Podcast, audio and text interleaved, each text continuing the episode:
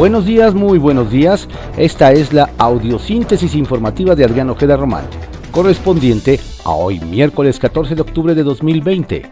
Vamos a las ocho columnas que se publican en diarios de circulación nacional. Reforma. Crecen fideicomisos del ejército 1048%.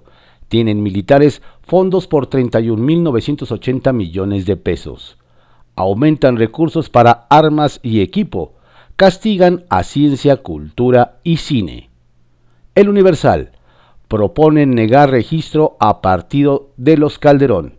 El proyecto de, resolución del magistrado José Luis Vargas señala irregularidades en el financiamiento de México Libre. Zavala dice que las aportaciones son comprobables. El financiero mejora Fondo Monetario Internacional su escenario para México en 2021. Cierre sexenal. El fondo prevé un crecimiento de 0.2% en 2024 respecto a 2018. Milenio. Trazan un corredor ferroviario TEMEC de Mazatlán a Winnipeg. Infraestructura. El Fondo de Capitales CAXOR alista inversión privada por 3.300 millones de dólares para la primera etapa de este proyecto que arrancará en el primer trimestre de 2021. Excelsior. Toman Senado. Sí va fin de fideicomisos. A pesar de que se canceló la sesión ordinaria que incluía la comparecencia de Ebrard, Ricardo Monreal aseguró que se aprobará la reforma que desaparece más de 100 fondos. El economista, Fondo Monetario Internacional pronostica caída de 4.4% en economía global en 2020. Matiza su previsión del PIB. Prevalece la incertidumbre. Reapertura de la economía avanzada y movilidad social en el segundo trimestre permitieron ajustar el pronóstico. Prolongación de la situación de la pandemia, riesgo para algunas economías emergentes. La jornada. AMLO con Calderón García Luna ganó 19 mil millones de dólares en 90 minutos. Los obtuvo para curso sin registro. Al descubierto, empresa clave en la triangulación de fondos del extitular de la Secretaría de Seguridad Pública. La UIF detectó en diciembre que esa compañía envió 2.678 millones de pesos a cinco países. NUNAF Inc. recibió nueve contratos por 390 millones de dólares en la gestión de Peña. Fiscalía General de la República y la Secretaría de la Función Pública ya investigan.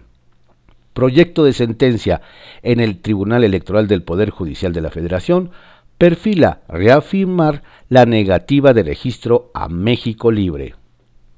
Contraportada de la jornada tendrán 116 millones de mexicanos vacunas anti-COVID gratis. AMLO confía en que en diciembre o enero comenzará la inmunización.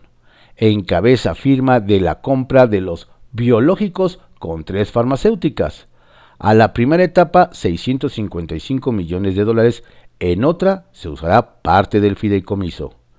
Aumentan a 825 mil los contagios y a 84.420 los decesos por el virus. La razón. Perfila magistrado no a México libre. Zavala acusa presión del gobierno federal. José Luis Vargas plantea confirmar negativa del INE a organización de Calderón. No acreditó origen de aportaciones, expone el proyecto. Ex candidata presidencial asegura que Ejecutivo influye en trabas Haciendo, Hacienda revela contratos por 400 millones de dólares a empresa ligada a García Luna. Reporte Índigo. La gran deuda. Las desapariciones forzadas, lejos de detenerse, siguen incrementándose en el país, un problema fomentado por la falta de interés de los tres niveles de gobierno por atenderlo. Organizaciones como Solecito aseguran que no tienen conocimiento de ningún caso al que se le haya dado el seguimiento correcto o en el que se haya encontrado y castigado al responsable. El Heraldo de México, INE, relevan afirma en encuesta de Morena. La empresa BGC, que dio ventaja a Porfirio Muñoz Ledo, queda fuera del sondeo para el desempate. El Sol de México. Congelan fondos de cárteles en la capital. Federación y Ciudad de México arman Operación Zócalo. La unidad de inteligencia financiera bloquea 1.352 cuentas ligadas a 14 grupos delictivos. La crónica. Acuerda México compra de vacuna para 116 millones. Se distribuyen así 38.7 millones de AstraZeneca, 35 millones de la China CanSinovio, 25 millones del grupo de vacuna COVAX y entre 7.75 y 17.2 millones de Pfizer. Se prevé que las primeras dosis se suministren entre diciembre y el flujo continuará hasta finales de 2021. Seis vacunas más entrarán a prueba clínica, eh, pruebas clínicas finales en México. Esto lo dice Ebrard. El costo total, 35.153 millones de pesos, informa Herrera de Hacienda. Diario 24 horas garantizan vacuna anti-COVID-19 ante un posible encierro. En 2021 México tiene aseguradas 116 millones de dosis.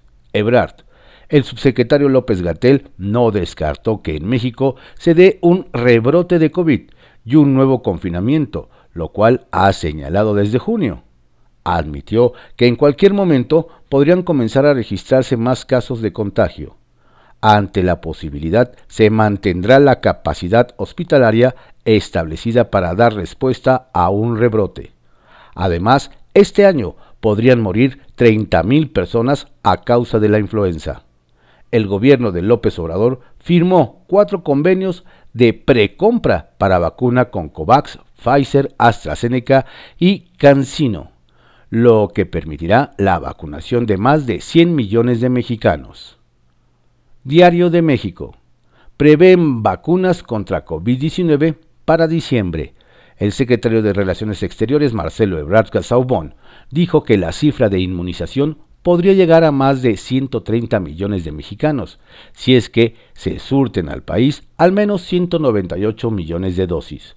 Durante la matutina, el gobierno federal afirmó un acuerdo de compra con la farmacéutica AstraZeneca, CanSino Biologics y Pfizer, en el que destinará poco más de 35 mil millones de pesos.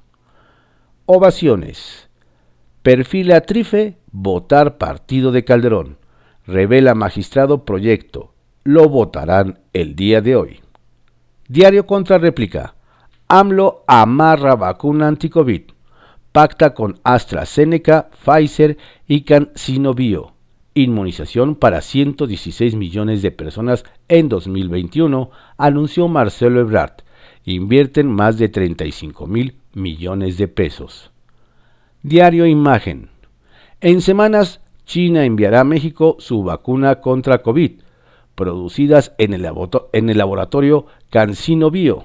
Además de ese convenio, se pactaron acuerdos con AstraZeneca y Pfizer por más de 35 mil millones de pesos para asegurar el biológico. Diario puntual. Castigo a culpables. Exige diputada Azucena Cisneros de en el Estado de México actuar contra culpables del gran desfalco que existe en el Estado de México.